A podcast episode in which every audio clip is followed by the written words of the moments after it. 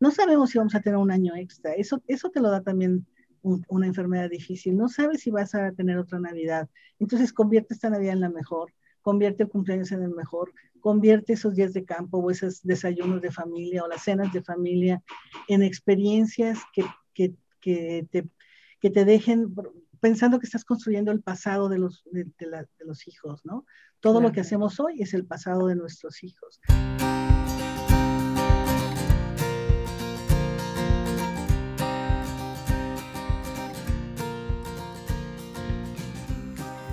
Hola, bienvenidos a su podcast Entre Tomas. Yo soy Brenda. Y yo soy Abril. Y este es un capítulo con una dinámica diferente. Por tercera vez tenemos a dos invitados y esta vez son madre e hijo. Como saben, octubre es el mes de la sensibilización sobre el cáncer de mama. Y para nosotras es súper importante sumarnos a la causa de esparcir información y crear conciencia sobre el tema. Una de cada 12 mujeres va a tener cáncer de mama a lo largo de su vida. En el 2020, alrededor de 280 mil mujeres fallecieron por cáncer de mama. Y en México es la causa más frecuente de muerte por enfermedad en la mujer. Es sumamente informarnos, puede salvarnos la vida tener información, acercarnos a nuestros doctores, platicar con las mujeres cercanas a nosotros al respecto. Y por eso hoy tenemos a dos invitados que comparten la experiencia de, de un diagnóstico de cáncer de mama y su historia es impactante porque están trascendiendo y creando cosas extraordinarias desde una enfermedad que es tan dura y que pues ataca a tantos al año. Y bueno, nosotros les queremos agradecer personalmente por estar aquí con nosotros, por abrirse, por compartir su historia. Sabemos que es algo íntimo y eh, como nos compartía Graciela antes de que empezáramos a grabar, tal vez ya no, no tan secreto porque ya han compartido la historia, pero bueno, si quieren ustedes presentarse, para que el público los conozca? Cómo no, con todo gusto. Muchas gracias, buenas tardes y muy agradecida con la invitación y con poder participar y estar con la audiencia que lo sigue con, con tanto fervor porque he oído y he visto sus programas anteriores y les agradezco mucho que, que nos estén permitiendo este espacio. Pues yo soy Graciela Ríos, soy una eh, regiomontana, una mujer que nació en, el seno de una familia de mucha lucha y esfuerzo para trabajar y crear y lograr eh, salir adelante, tratar de tener una posición, un lugar en la sociedad que pudiera influir de manera positiva a través de un trabajo dedicado y de mucha persistencia y mucha calidad. Entonces, con esa, con esa bandera eh, fui criada, hice mi primer carrera en el Tecnológico de Monterrey en administración de empresas, siguiendo un poco los pasos de mi madre. Y más adelante eh, estudié una maestría en desarrollo humano en la Universidad Iberoamericana, que me removió un poco toda esta cuestión que tenía yo de la inquietud vocacional que no pude llevarla a cabo porque la carrera que yo deseaba no se encontraba en el TEC.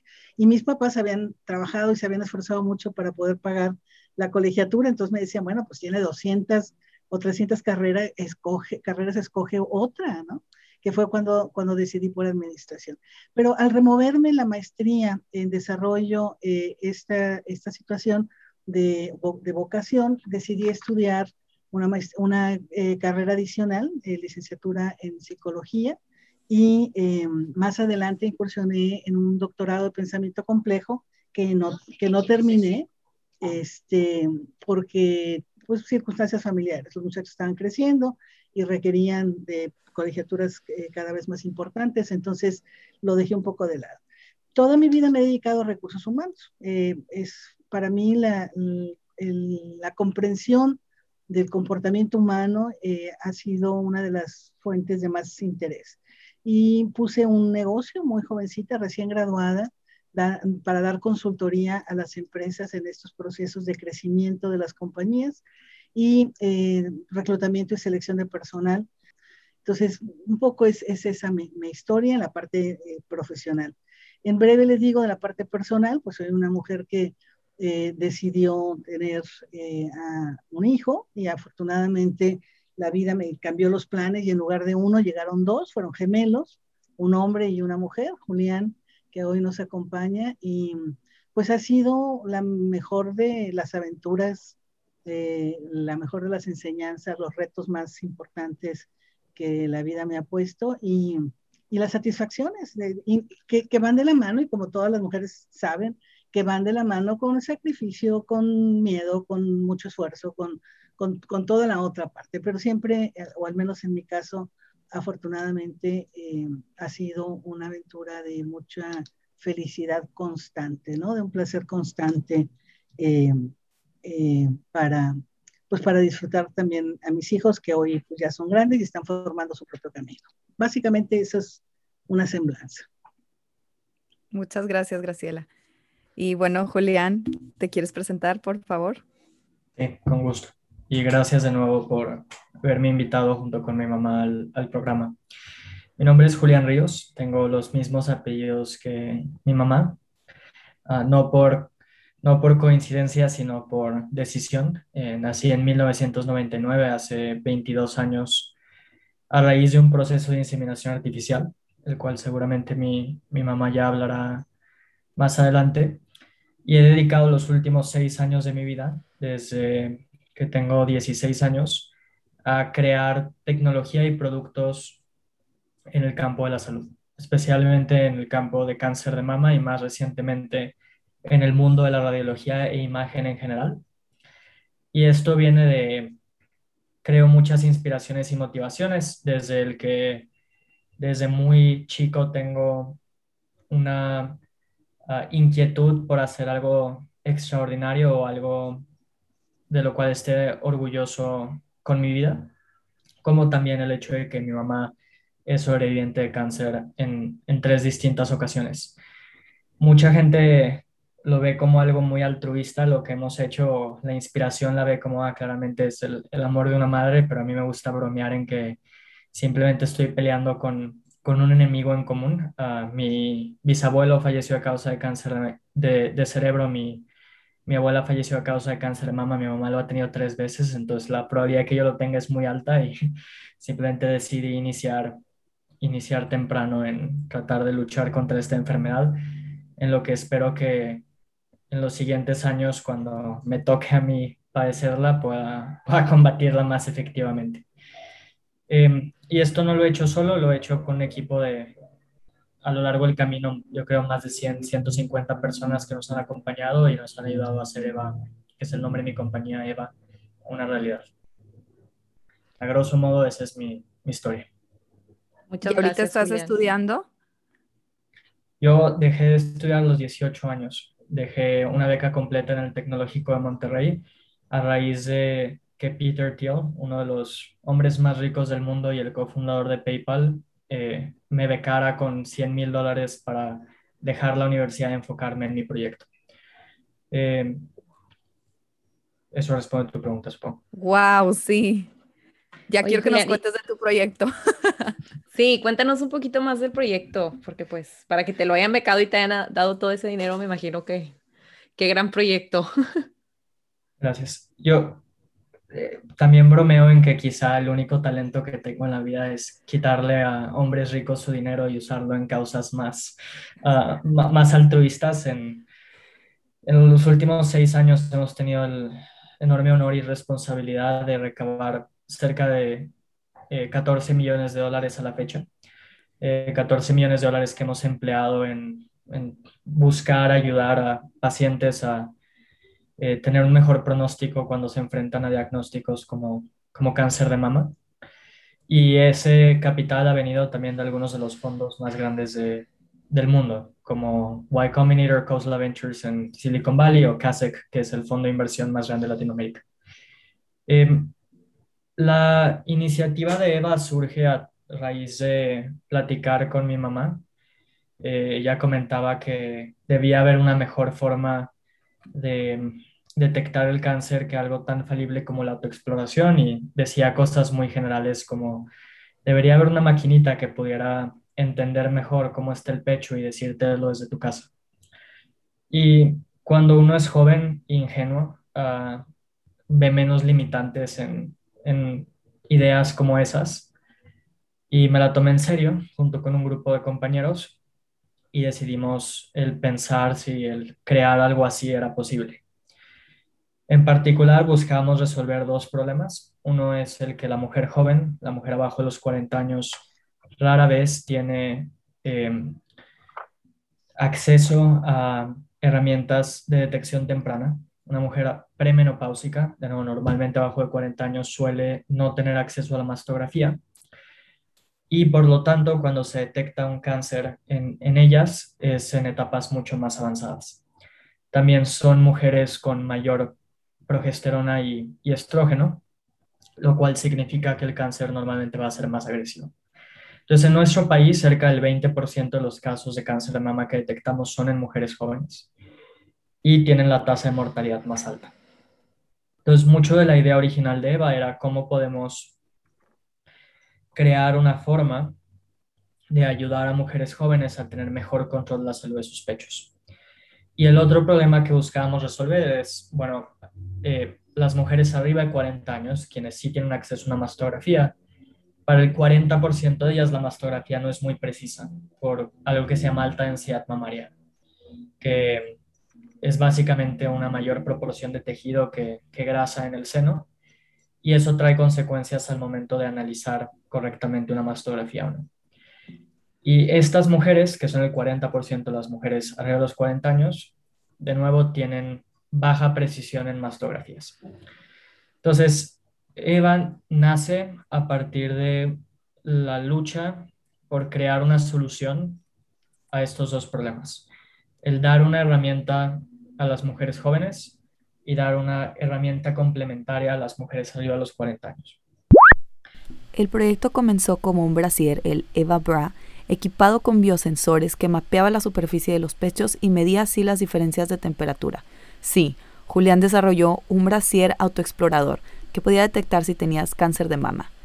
Pero este producto ya es solo parte de la historia de investigación y desarrollo de la empresa. Hoy en día, Eva Center es una empresa que ofrece pruebas que ayudan a detectar el cáncer de mama, las cuales funcionan a través de dispositivos termográficos, es decir, que miden el calor de los pechos. Las tomas térmicas se llevan a cabo sin necesidad de contacto y sin la emisión de radiación en una duración menor a 10 minutos, por lo que es un método indoloro y no invasivo, que se practica de manera privada en las cabinas Eva Center, logrando así su objetivo de llegar a todas las mujeres posibles para prevenir y combatir el cáncer de mama.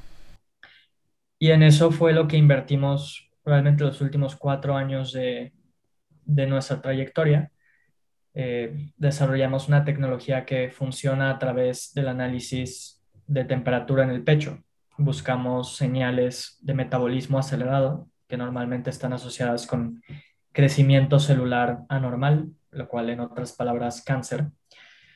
Em, hicimos el diseño de pruebas clínicas con la Universidad de Stanford en California y después las, las ejecutamos aquí en, localmente en el país con el Instituto Mexicano del Seguro Social, con Salud Digna, y otras instituciones. Em, y publicamos 10 eh, publicaciones científicas en revistas internacionales. Y a raíz de eso fue que lanzamos nuestros centros de salud, Eva Center, eh, que han ido mutando y cambiando a lo largo del tiempo y recientemente en la pandemia decidimos dejar a un lado el modelo de negocios de servicios y hoy comercializamos nuestra tecnología a partir de hospitales y clínicas y laboratorios. Eh, no solamente la tecnología que comenté para cáncer de mama, sino también una plataforma que hemos desarrollado que ayuda a los médicos radiólogos a ser más precisos y productivos, a analizar cualquier tipo de estudio eh, radiológico, ya sea una resonancia magnética, una mastografía, un ultrasonido, eh, una rayos X convencional o incluso una colposcopía. A grandes rasgos, ese es la historia de la compañía y a lo que nos dedicamos. Wow, estoy que impresionada. y todo esto aparte empezaste súper chiquito, tenías 16 años cuando empezaste con estos proyectos. Sí, pero mi mamá no me dejará mentir, siempre he sido una persona muy seria. Em, y no digo seria en el sentido de seriedad coloquial, aunque quizás sí haya cierta seriedad en mi ánimo, en, la forma en la que me desempeño en el mundo, pero siempre a las cosas a las que inicio les tengo un empeño casi religioso y una devoción casi religiosa. Y Eva no fue la, eh, la excepción, y de hecho creo que esa fue la diferencia con otros emprendedores que iniciaron a mi edad, ¿no? El que nosotros por los últimos seis años no hemos desistido. Eh, en un inicio cuando no teníamos capital y nosotros en ningún momento le pedimos capital a nuestros padres eh, o, a nuestros familiares. No creíamos que el emprendimiento se basara en ello. En un inicio ganábamos premios en donde el premio eran iPads, las íbamos a vender o empeñar al Monte de Piedad, nos daban 3 mil, 6 mil pesos y con eso podíamos hacer los primeros prototipos. Entonces Eva es una historia de, de mucha resiliencia y mucha tenacidad a, creer, creer que es posible, ¿no? Yo nunca me vi pequeño, yo nunca me vi de 16 años, eh, nunca hice esa introspección. Ah, siempre lo vi como algo posible y, estábamos decididos a hacerlo realidad. Increíble. Me, un poquito en la conversación. Eh, yo creo que tuve tiempo para hacerme a la idea, pero no fue así. Realmente no me hice la idea. y digo que tuve tiempo porque a los 14 años ya eh, estaba dando conferencias en el planetario Alfa en, aquí en Monterrey a personas que tenían años participando eh, en análisis y estudios de, la astronomía. Y, tenía 14 años y me, acuerdo la primera vez que lo, lo, hizo, iba con Bermudas, era un jovencito, este, pero muy apasionado hablando de los agujeros negros y de, Richard Feynman y, cosas que pues otros niños ni siquiera las, lo hacían en el mundo.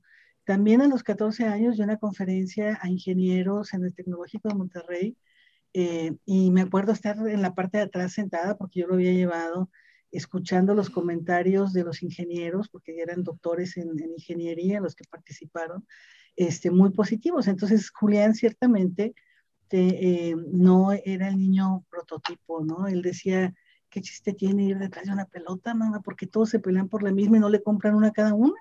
en la biblioteca leyendo y estudiando y afortunadamente bibliotecario que, que manejaba esa sección ahí en el colegio también le compartía algunos autores y pues fue creciendo eh, un monstruo, no, no es cierto, fue creciendo un espíritu científico, eh, eh, muy dedicado, como dice él, muy eh, obstinado en hacer las cosas bien. Y creo que eso es un mérito de él y de su equipo muy importante porque los ha posicionado ante grandes inversionistas del mundo, no nada más de, de México, en un tú a tú donde creen y apuestan por ellos y por sus proyectos. No, qué impresionante. Por eso hablaba de la ingenuidad, ¿no? Porque no creo que o sea, no creo, no me gustaría que quienes escuchan tomen esta historia como pues, la historia de un niño con inteligencia superior al promedio o, simplemente precocidad intelectual, pero no creo que ese haya sido el caso, por lo menos no es el, total de la historia.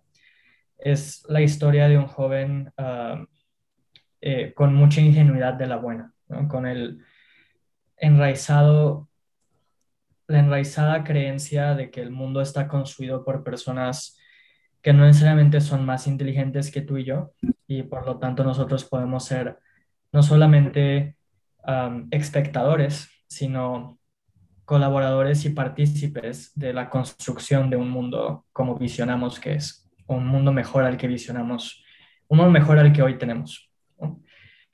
Em, y creo que esa es la lección ahí, no es, no es, no es ni inteligencia, ni precocidad, ni nada de ese estilo, es simplemente creer que es posible. Ay, Julián, qué gran inspiración. Y me gustaría que platicaras un poco, cuando tú comenzaste con esos proyectos, entonces, digo, yo no sabía que tu abuela y tu bisabuelo habían tenido cáncer. O sea, ¿tu inspiración realmente vino de tu familia o principalmente de tu mamá? Cuando empezaste, aparte, digo, en unos momentos escucharemos la historia completa de Graciela, pero quisiera saber cuando empezaste el proyecto, tu mamá ya tenía el primer diagnóstico de cáncer o cómo iba eh, la historia cronológica con tu historia familiar. Sí, de hecho ella tenía el segundo diagnóstico de cáncer de mama, ¿no? El primero fue un diagnóstico relativamente sencillo de, tratar, eh, fue un carcinoma ductal in situ, que me parece que el tratamiento fue una, eh, una cirugía y una ronda de radioterapia, se ausentó por casi un mes, pues se trató en Estados Unidos, pero no tenía muy, no tenía mucha conciencia de las implicaciones de todo lo que había sucedido. No fue ya hasta la segunda el segundo diagnóstico, que me pareció que tenía 12 o 13 años. Siempre soy malo confundiendo fechas. Yo soy, soy bueno confundiendo fechas, soy malo recordando fechas. yo tenía 12 o 13 años uh, que se, se, dio el segundo diagnóstico y en ese momento ya fui más consciente de pues, la enorme deficiencia o los enormes huecos que habían en la forma en la que se detectaba y se trataba el cáncer. Ya mi mamá contará la historia, pero hubieron muchas complicaciones fue un cáncer que a pesar de que debió haber sido detectado muy a tiempo, no fue ese el caso. Eh, un tratamiento que a pesar de ser llevado en la mejor institución de salud del mundo, terminó en una infección que puso en riesgo su vida, etc.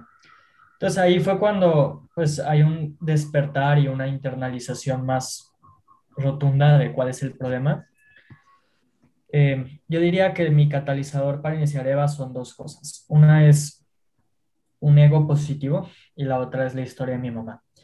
Porque hay mucha gente allá afuera que sus mamás y sus papás tienen cáncer y a algunos les va peor, eh, fallecen, otros tienen tratamientos mucho más agresivos, otros tienen tipos de cáncer mucho más complejos, ¿no? Entonces, no es tan sencillo como mi mamá tuvo cáncer decidí empezar una compañía que resolviera problemáticas en, esa área. Hay algo más. Y eso algo más creo que se, es regresar a lo que ahorita platicábamos, es el tener un deseo de crear de mi vida algo que valga la pena ser vivido, ¿no? Mi mamá contará ya más esta historia, pero mi nacimiento es algo muy improbable, empezando por el que eh, se inició por inseminación artificial, un método nuevo, radical, controversial, en 1999, a toda una serie de complicaciones que hubo en partos. ¿no? Nosotros, digo nosotros, mi hermana y yo, teníamos, tuvimos un nacimiento prematuro, hubieron ciertas complicaciones que me privaron de todos los recursos de oxígeno y nutrientes que, que un bebé se esperan de un bebé saludable. Entonces el pronóstico era malo, ¿no? Había una probabilidad de que no naciéramos y si nacíamos había una probabilidad de que habría cierta incapacidad intelectual, cierta incapacidad física, eh, etc. Entonces, al yo estar muy consciente de realmente la extraordinaria improbabilidad de, de, mi existencia, simplemente el ser un humano en este siglo ya es poco probable, ¿no? Y eso es una bendición. Pero el ser un humano en este siglo que haya podido tener una vida plena a pesar de todas esas adversidades, pues es incluso más improbable.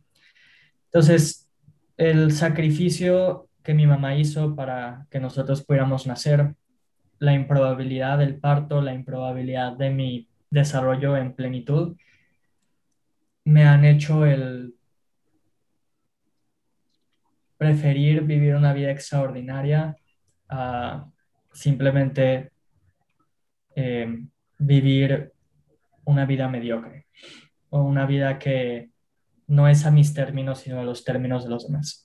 Entonces, cuando combinas algo tan cercano como es que tu madre tenga un diagnóstico de cáncer de mama por segunda ocasión, con este trasfondo que comento, eh, creas los componentes necesarios para iniciar un fuego y ese fuego los últimos cinco o seis años ha tomado la forma de mi compañía, ha tomado la forma de Eva. Qué impresionante, Julián. Y me encanta esto que, que comentas como entre la ingenuidad buena y, el ego bueno y esta, esto de como embrace, ¿no? Como de, de abrazar tu vida decir, yo quiero hacer algo extraordinario. Me interesa que nos cuentes un poco como ¿Cuáles han sido tus aprendizajes más grandes? ¿Cómo has manejado? Porque pues esto es algo que está muy, muy, muy cercano a tu historia personal, obviamente, ¿no? Surge de tu historia personal y a veces creo que cuando hacemos cosas que nos tocan como puntos muy sensibles, pueden ser un reto más grande el llevarlas al público o, el que nos dé miedo llevarlas a cabo, porque pues al final del día nos tocan las fibras más sensibles. Entonces, ¿Cómo has hecho para manejar esto y, para salir adelante y hacer tantas cosas cuando te toca así como que temas de tu familia, cuando, cuando hay, pues muertes de tu familia que han, que han sido por cáncer, cuando tu mamá después tuvo otro diagnóstico, o sea, ¿cómo le has hecho para, para lograr manejar esto? Sí. En cuanto a aprendizajes, es una pregunta muy amplia. Creo que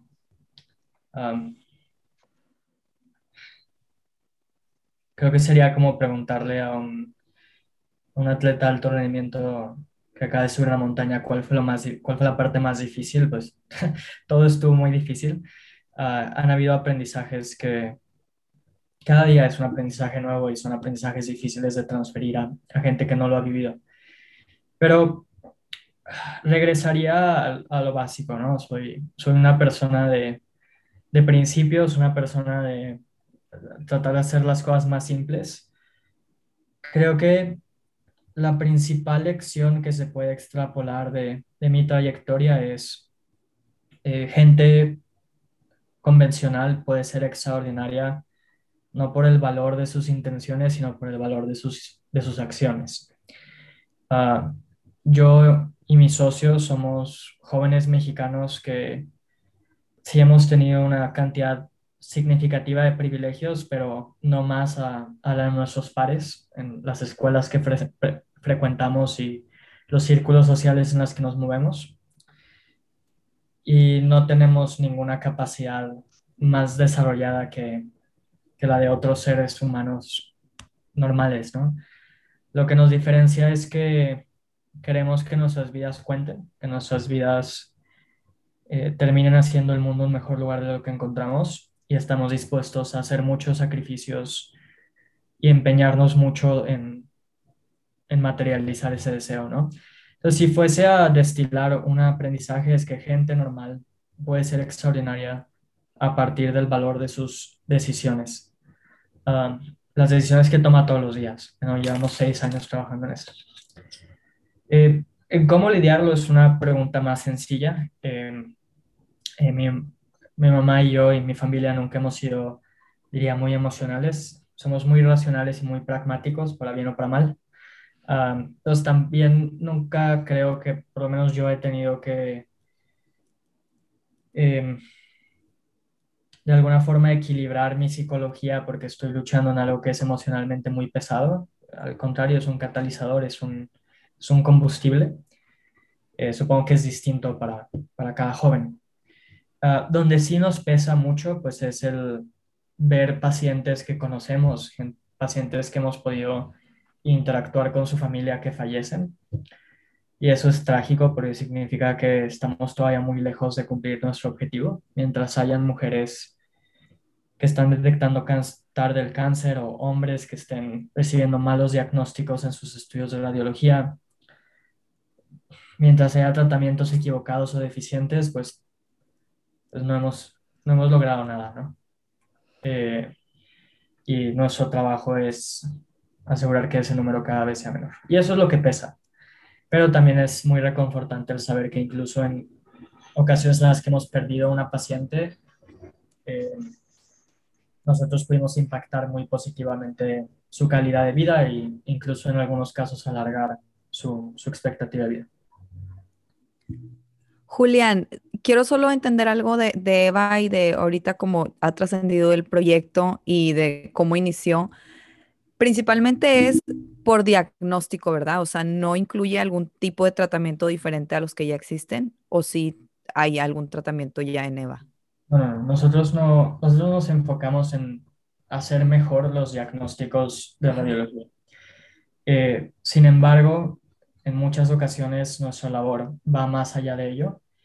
Eh, nosotros en algún momento, por ejemplo, manejamos una membresía en donde había un seguro contra cáncer de mama, teníamos un servicio de segunda opinión en donde llevábamos a la paciente a lo largo del proceso, eh, asegurábamos estuviera en el tratamiento correcto, con los médicos adecuados, etc. Entonces, eh, no, nosotros no hacemos ningún tipo de tratamiento, pero pues hemos llevado de la mano a decenas de pacientes a lo largo del tratamiento. Sí, o sea, es un acompañamiento más integral a partir del diagnóstico, haz de cuenta. correcto. Bueno, pues creo que tenemos que despedir a Julián, tristemente. Les compartimos que Los dejo en buenas manos y quien va a poder llenar los huecos en esta historia es, es mi mamá mejor que yo. Pero muchísimas gracias por compartir con nosotros. En verdad, eh, tu historia es una historia de inspiración y pues, como dices tú, aunque las personas normales podamos hacer cosas extraordinarias, creo que se necesita de muchísima perseverancia, tenacidad, todo el esfuerzo, los sacrificios y también como toda esa inspiración que traes detrás por hacer esto, pues, creo que es una historia que, va a trascender y ya está trascendiendo.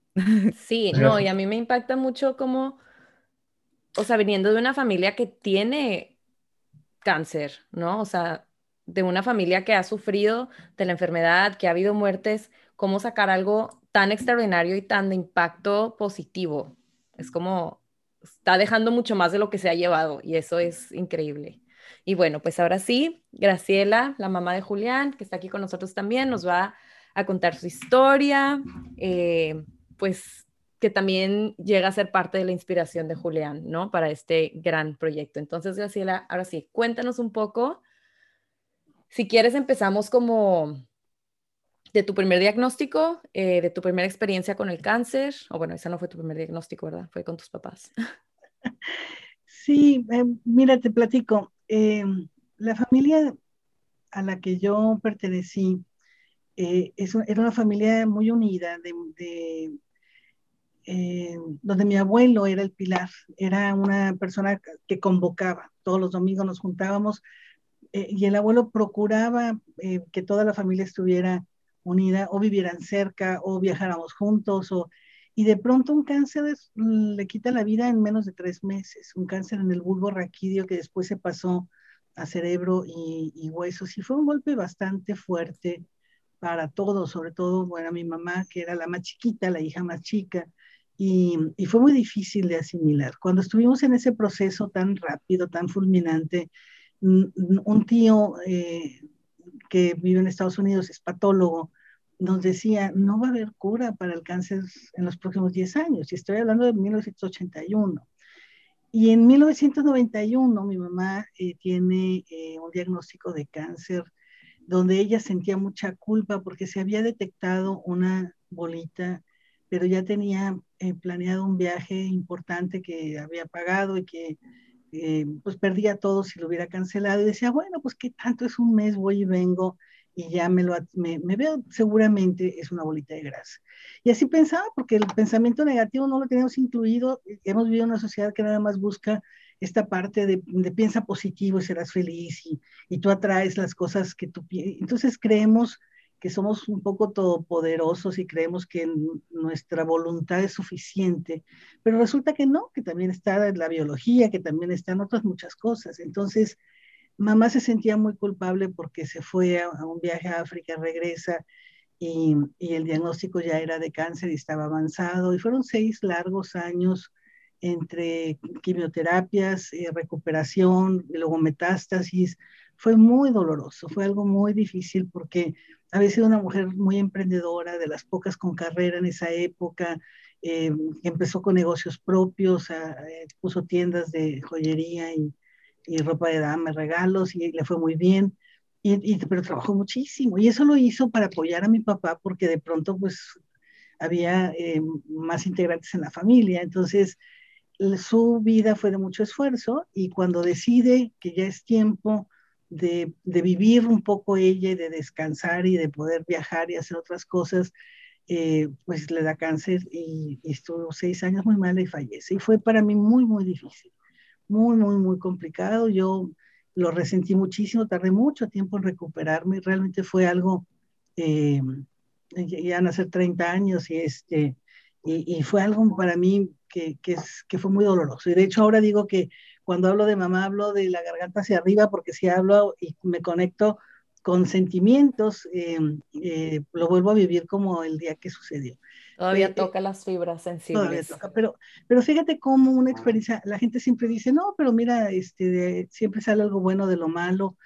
Pues a veces no, no encuentras esa parte buena de una tragedia para, para mí, ¿no? Era una tragedia haber perdido el amor y la fuerza, porque mi madre también era el pilar de la familia nuclear, era la que apoyaba, la que, la que le daba ánimos a mi papá, sí podemos, sí podemos, y papá decía, oye, es que está muy difícil, pero lo vamos a lograr, y entonces eh, perderla fue muy difícil.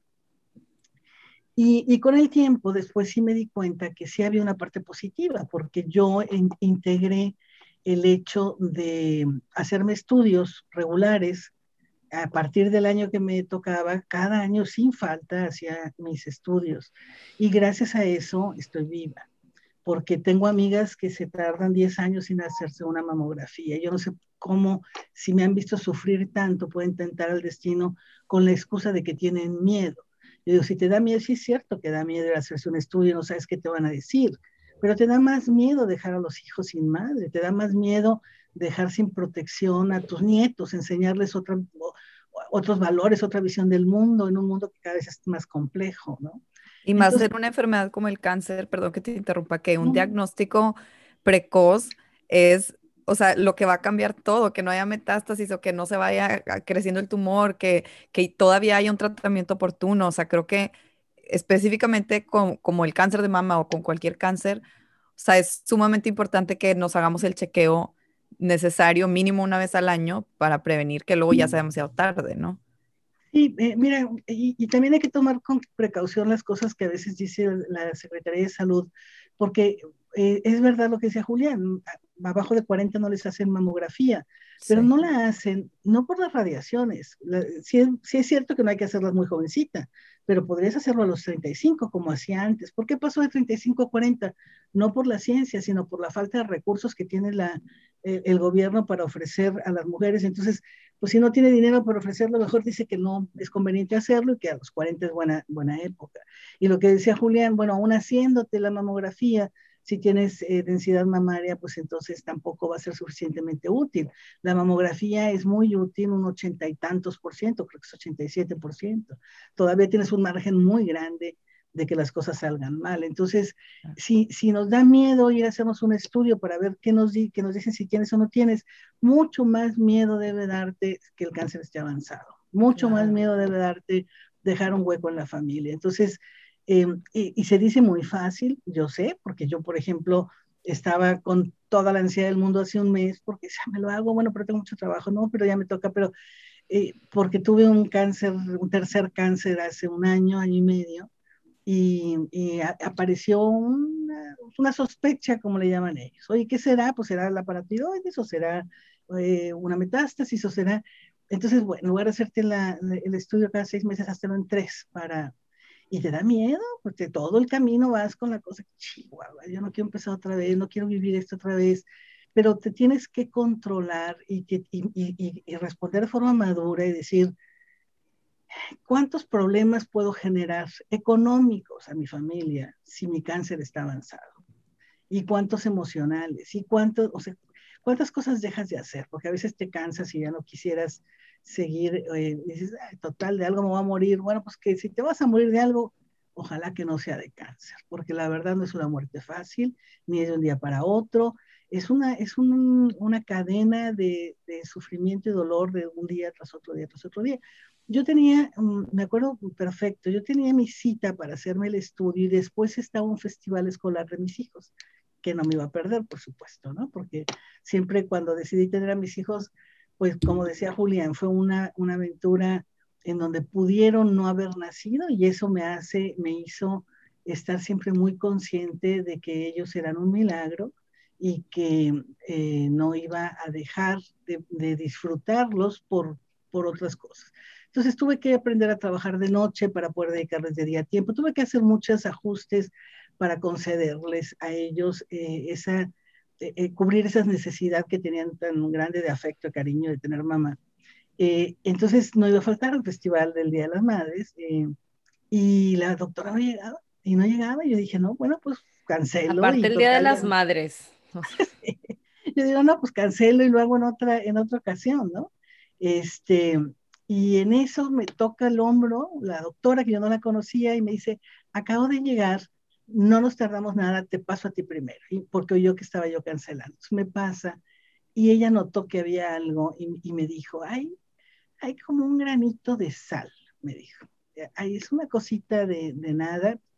Igual pudiera no ser nada, pero yo te sugiero que te hagas una, una biopsia, ¿no? Y, y, ahí empieza la cadena de decisiones, porque me hago una biopsia a cielo abierto, me hago una biopsia con esterotaxio, me hago, y empiezas a aprender términos que en tu vida había oído y empiezas con una confusión del camino que debes recorrer y cada decisión que tomas se abren otras dos o tres opciones y cada decisión de esas dos o tres que tomas es otra vez abrir un número de puertas adicionales. Esto no es no es algo fácil, no, no es, ah, bueno, tengo cáncer, pobrecita, si te cura, no, es tengo cáncer y tengo que tomar decisiones y cada, cada vez que lo hago, en cada ocasión que lo hago, pues implica ansiedad, implica eh, muchas cosas, miedo, muchas, muchas cosas.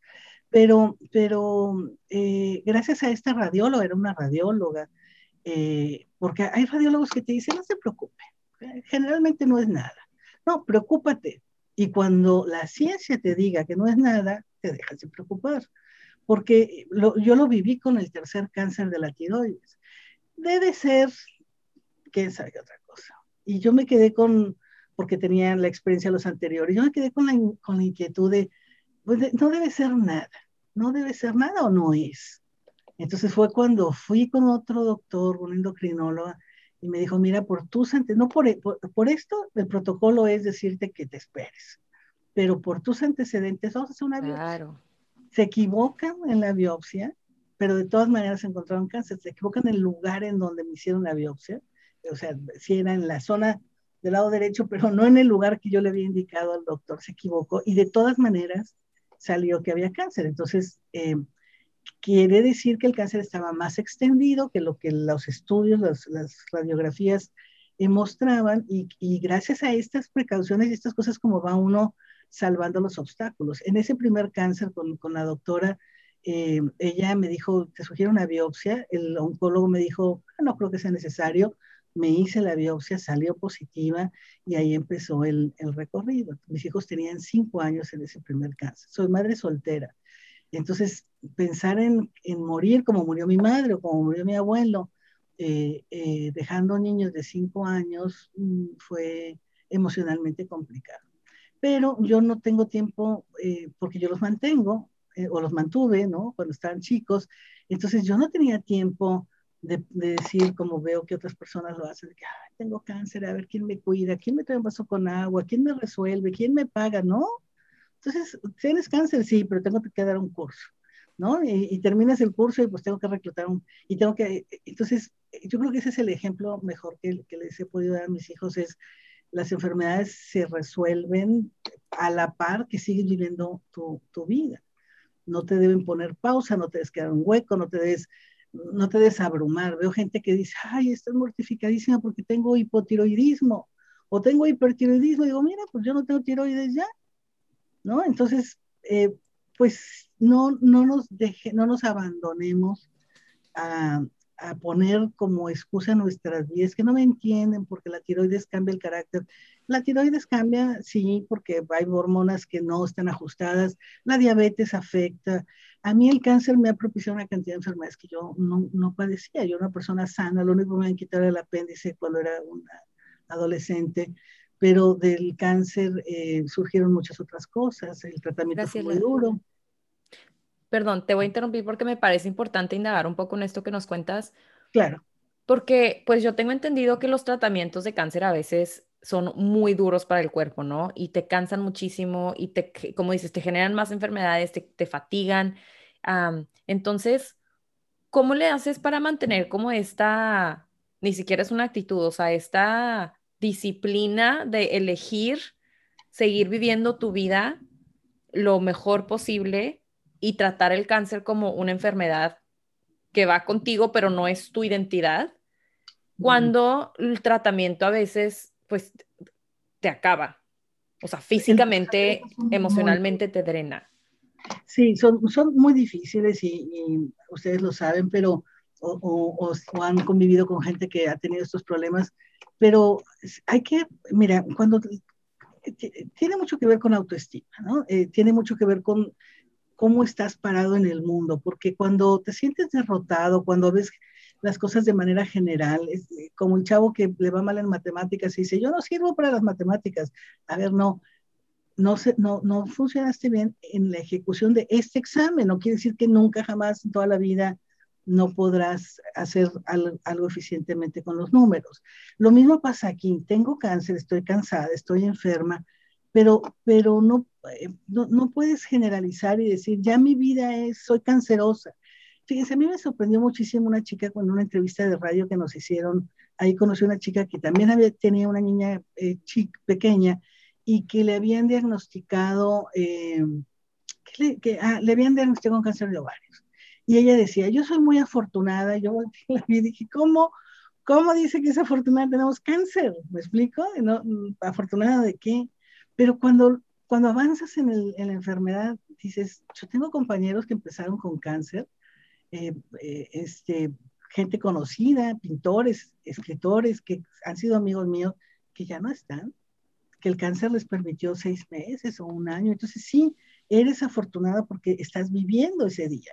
¿Y cómo lo vas a vivir lo mejor posible? Si estás cansadísimo, yo me acuerdo, por ejemplo, cuando tomé las radiaciones, que no te duele nada, que vas y en dos segundos te dicen que ya terminaron, nomás te acuestas, te pones en una posición, terminan. Y, y luego para caminar de, de donde salía de la puerta donde tenía que tomar la camionetita que me regresaba al hotel, pues no era ni una cuadra y estaba agotada. Había una banca en, en, medio camino donde me sentaba para tomar fuerza para seguir. Sí, son muy duros. Y el tratamiento a mí me cambió el metabolismo, me ha hecho eh, incrementar muchísimo el peso, diabetes, hipertensión, eh, co cosas que no tenía, fibromialgia que no tenía, que, que lo atribuyen a, a todo el estrés pero a pesar del dolor y a pesar de lo que sea, lo importante es estar con la gente que te quiere y estar siendo productivo en el mundo para mí. Para mí es eso y no, eh, no lamentarme, no autolacerarme, ¿no? Sí, de pronto le decía a una, a una amiga hace tres, cuatro días, de pronto siento un poquito de autocompasión. O sea, me duele todo, me siento de la fregada. Sí, no está bien. Yo veo gente que juega tenis a mi edad, yo no puedo. Eh, pero pero un ratito. E, es, un, es una sensación, como me duele esto y no se me quita y me duele todo el día y toda la noche, todos los días, y ya tengo años así y no es muy agradable, pero he podido ver crecer a mis hijos. La evolución que ha tenido Julián, por ejemplo, eh, o, o, Daniela, su gemela, para mí ha sido eh, de mucho aprendizaje. Me ha cambiado muchas de las creencias que yo tenía, me ha complementado en muchos aspectos en mi vida. He experimentado el, el amor maternal de una manera que, que yo consideraba un poco cursi cuando veía a otras el Día de las Madres, por ejemplo, pero cuando lo vives, cuando cuando es contigo, pues dices, mira, si yo no estuviera aquí, no hubiera podido a, apoyar a esta iniciativa de Julián o la que está haciendo Daniela, o, entonces eso pesa más que cualquier otra cosa.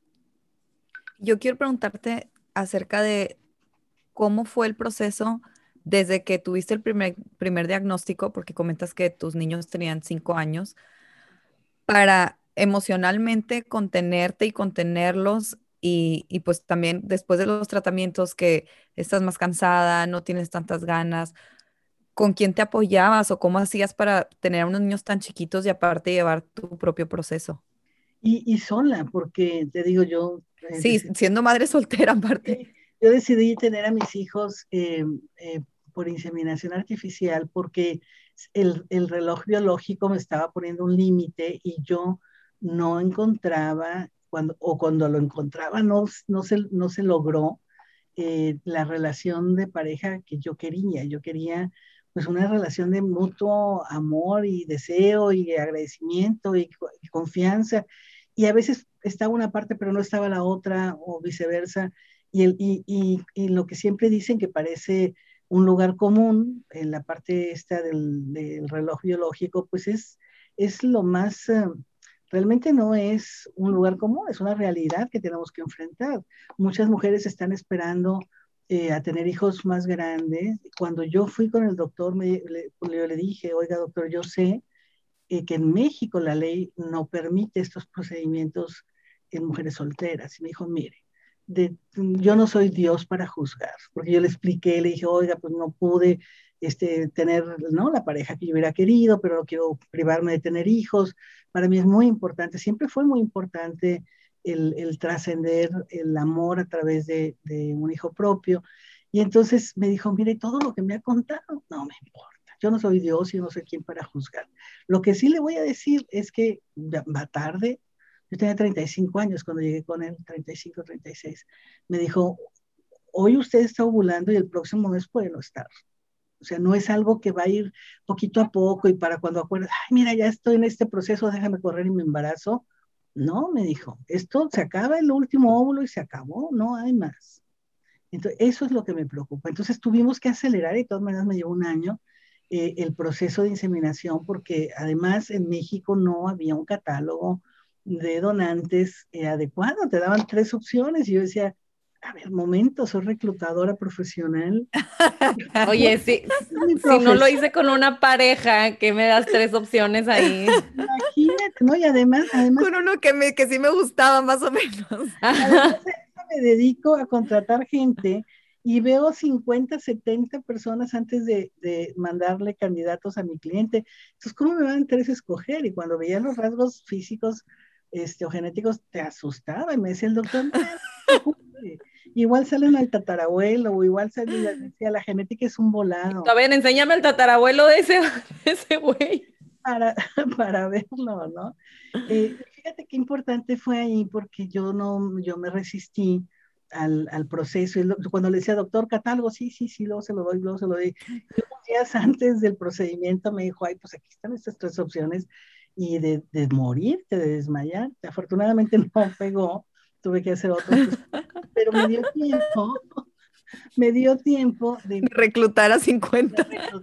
De, me metí a catálogos internacionales, elegía y me encantaba alguna, algún perfil y luego encontraba con que el abuelo era enterrador de muertos y decía yo, no, porque la personalidad puede influir y ahí sí que le toque el volado a, y no. Este, pero vi gente que se dedicaba a hacer chocolates en Suiza o a hacer miles de cosas, ¿no? Hasta que, hasta que elegí el candidato que yo consideraba adecuado, este, y yo hice el proceso de importación de México a Estados, de, Estados Unidos a México y de, y de la Ciudad de México a Monterrey, y, y esto, esto creó una avenida de desarrollo para, para esa clínica, para empezar a hacer procesos, pero a través de ellos, sino que yo tuviera o los, las pacientes tuvieran que hacerlo de manera, de forma manual y además, pues oye, con hielo seco y que no se, que no te lo quiten en la... oye, casi te salía mejor traerte al, al donante, ¿verdad? Por un fin de semana. Y hubiera sido más divertido.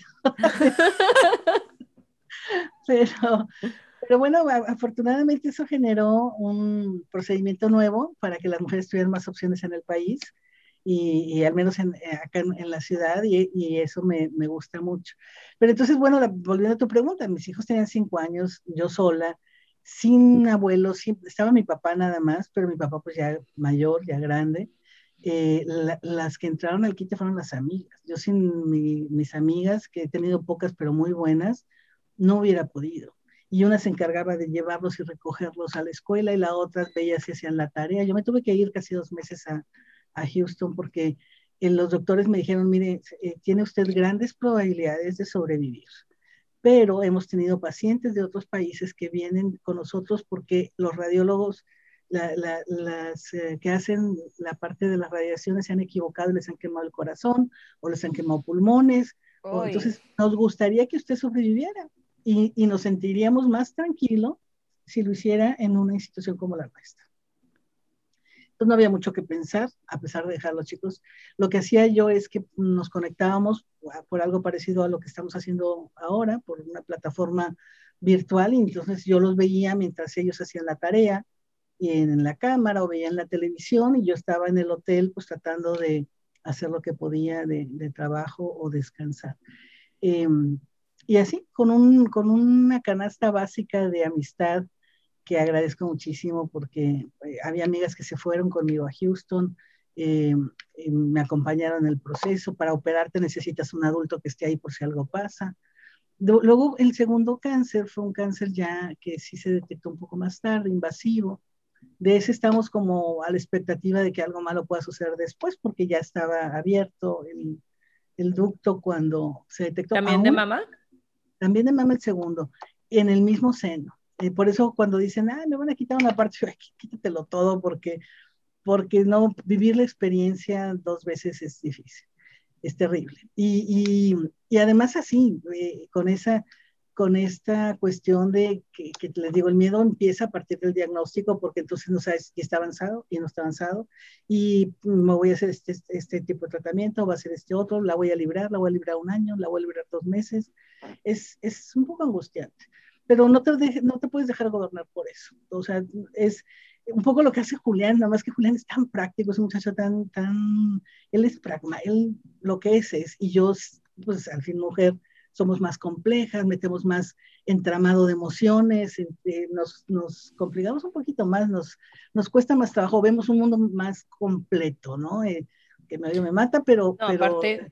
no quiero decir que no, pero la edad, la experiencia también te hace tener... No, y a ver, tú eras la que tiene el diagnóstico, ¿verdad? O sea, de ser muy diferente, tú tienes el diagnóstico, está en ti, o sea, claro. la experiencia es distinta. Y, pero sí te envuelven mucho otras cosas de cómo le van a hacer con esto y quién va a pagarles esto otro. Eh, los hijos necesitan mucho atención y mucha dedicación, o sea, desde, eh, además no quieres que tu hijo no pueda comerse un helado porque tenga miedo de pedirlo, me, explico, quisieras proveerles y, y, satisfacer sus necesidades de, muchas formas eso es un impulso también. Pero si estuviera soltera, pues también hay otras muchas cosas que, que, enfocarte, como te decía Julián o yo, tratamos de hacer lo que nos toca hacer sin perder el centro, sin perder el rumbo. Porque si te abandonas a la tristeza o si te abandonas al dolor, eh, yo con la fibromialgia, he tenido cáncer tres veces y ha sido más difícil la fibromialgia que el cáncer. Este, porque tener dolor, experimentar dolor todo el día, todos los días, pues es una situación muy difícil y nunca te acostumbras. Es como si metieras los dedos en la puerta y le cierras y te dicen, déjalos ahí tres días, cuatro días, te acostumbras y luego ya, no, no te acostumbras, te duele muchísimo, ¿no? Entonces, bueno, pues más o menos así es la historia y, creo que lo que es muy importante, en octubre yo también hago mucho énfasis para tener un recordatorio, pero, pero actuemos como adultos, maduros, responsables, como gente que se gobierna que, a sí mismo, no necesitamos eh, anuncios, ni, ni, colores rosa, ni monumentos claro. no deberíamos necesitar todo, esta, todo este dinero que el gobierno invierte para que nosotros vivamos, entonces pues hagamos un poquito de caso. Pero al final de cuentas, si nada nos mueve, que nos mueva el amor que decimos que tenemos, porque luego decimos que amamos muchísimo y que daríamos la vida por los hijos, pero no hacemos algo en congruencia para, que, para demostrar que eso es cierto. Hace rato eh, que, que platicaba Julián, se me vino a la mente una anécdota que, que cuentan eh, ya como cuento urbano que dicen que una señora se acercó con un gran pianista y le dijo, ay, lo que daría yo por tocar como usted toca. Y le decía a él, pues siéntese el piano 8 o 10 horas diarias. lo que yo daría, pues sí, todo menos practicar, ¿no? Eh, entonces, aquí es un, un poco igual, ¿no? Eh, si queremos hacer algo Mm, bien o decimos que amamos o queremos crear alguna nueva iniciativa, lo que sea, pues concentrémonos a hacerlo y, seamos congruentes. Quiero mis hijos, pues una de las cosas que más le puede doler a un hijo es la ausencia de su madre. Entonces, pues hagamos lo que tenemos que hacer como, como adultos, ¿no? Claro, sí. Y sobre todo esto que decíamos de la detección, pues temprana, ¿verdad? Es que esa es la diferencia entre morir o estar, vivo. Esa es la diferencia en poder estar, porque fíjate, en el segundo cáncer yo me había checado en enero, pero sentí una bolita, no en el seno, sino en, en la parte de los ganglios eh, a un lado del cuello. Y entonces me asusté y fui con la doctora, con la misma doctora que me había detectado el cáncer. Eh, y ella me dijo, oye, pues ya que estás aquí de una vez te checo los senos. Y le dije, pues me lo checaron en enero. Me dijo, no, no importa, te lo checo. Y al checar, al rehacer la revisión, me dijo, fíjate que hay algo, pero en el mismo lugar en el cáncer anterior. Entonces, seguramente es una lesión de la cicatrización. Y yo, le, y yo le, me acuerdo que le contesté, le dije, me voy a llevar a los chicos a la playa. Entonces, si tú crees que puede ser cáncer, pues el dinero no, no, no, alcanza para dos cosas. O, me voy a Estados Unidos a checar o me los llevo a las vacaciones de, del año. O sea, que una vez al año. Entonces, que me, dijo, no, no, no, casi te puedo garantizar que es... No, garantízame, o sea, ¿cómo? Exacto. Una cicatriz, y yo le creí. Y, y, entonces en diciembre me hice de todas maneras un estudio, dejé pasar seis meses. Y en diciembre eran dos tumores, uno de cinco centímetros, una pelota de golf, y el otro de un centímetro. El de cinco centímetros, que era enorme, porque cinco centímetros cúbicos, eh, era, y yo no, me lo, yo no me lo tocaba, pero sí empezaba a sentir que empezó un cierto hundimiento en el seno. El, el de cinco centímetros este, eh, estaba todavía encapsulado. En cambio, el que tenía un centímetro ya se había roto. Entonces, no importa el tamaño del tumor, importa que, esté o no encapsulado, in situ. Eh, y pues ahí fue otro batallar y otro sufrir, y ese estuvo más fuerte, porque yo decidí que me quitaran los dos senos, y entonces me decían, es que no es necesario, le quitamos uno. Y yo decía, no, ya esto no lo, no lo voy a volver a vivir.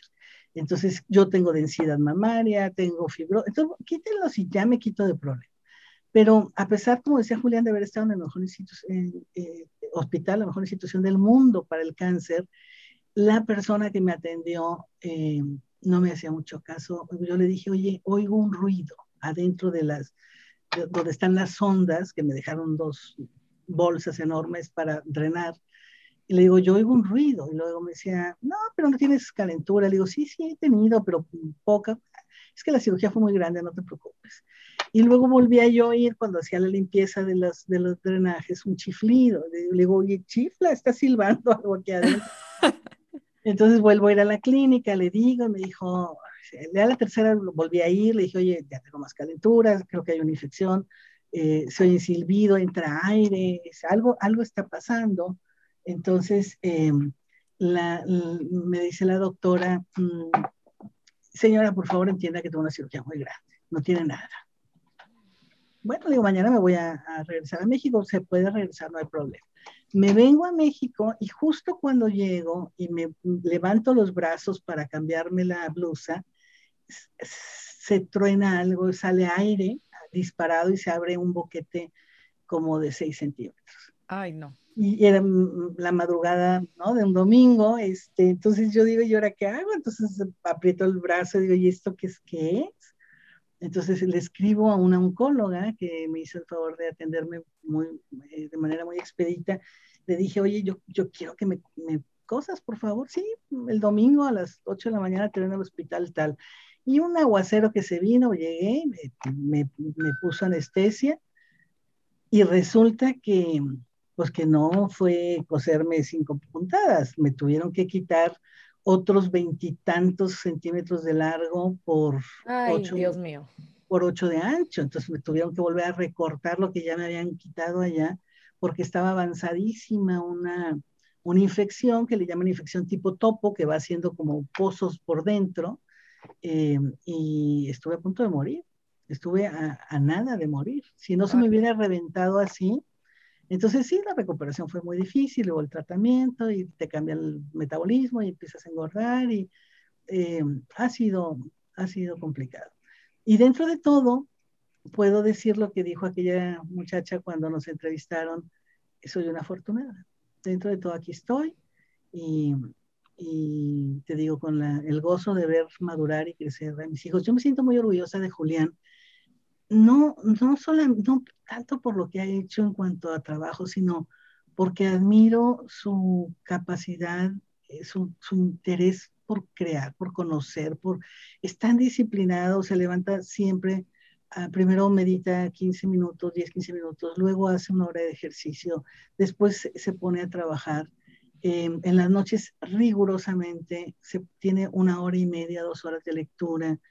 Eh, es un muchacho decidido, pero todavía más es generoso, es, es, es, empático, es un muchacho que trata de resolver la vida a los otros, eh, tiene muy buenos sentimientos, es, es, un, es un hijo, la verdad, extraordinario. ¿no? Estoy muy orgullosa de él, no por los premios que le han dado, sino por la calidad moral con la que él ha estado construyendo su, su vida. Y no dejo de lado a su gemela, que es totalmente diferente en, personalidad, pero que también es una chica eh, muy eh, sobresaliente en muchas cosas y, muy buena niña, ¿no?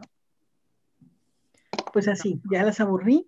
No, hombre, ver a tus hijos así realizados, o sea, ahorita que yo lo escuchaba, pensaba, si mis hijos, alguno de los dos así como tan brillantes, tan tenaces, haciendo proyectos que obviamente van a cambiar y van a salvar vidas, Qué padrísimo, Graciela.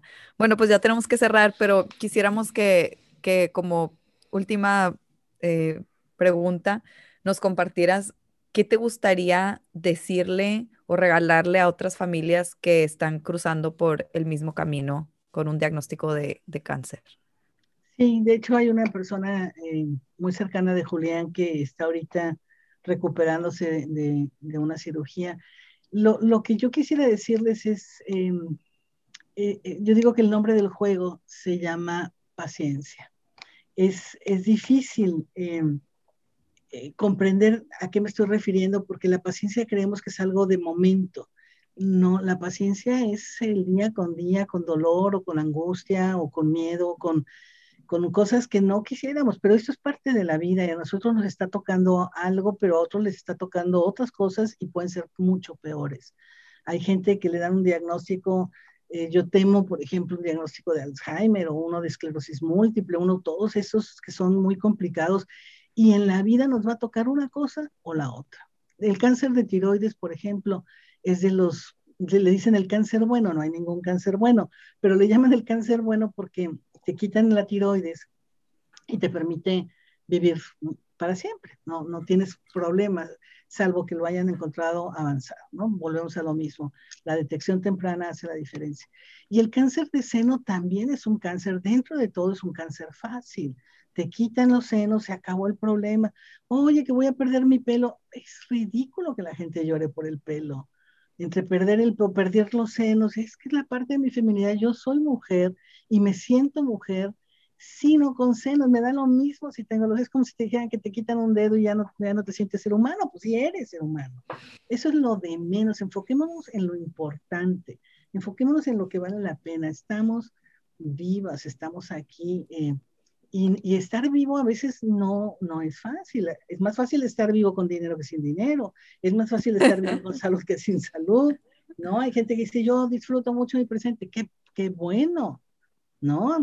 Pero no tienes preocupaciones económicas o no tienes preocupaciones de salud o no tienes preocupaciones de hijos que a veces toman decisiones tan contrarias a lo que nosotros desearíamos, etcétera. Pero, pero hay que mantenerse en el centro. Entonces, mi recomendación para la gente que sufre cualquier diagnóstico de estos es paciencia.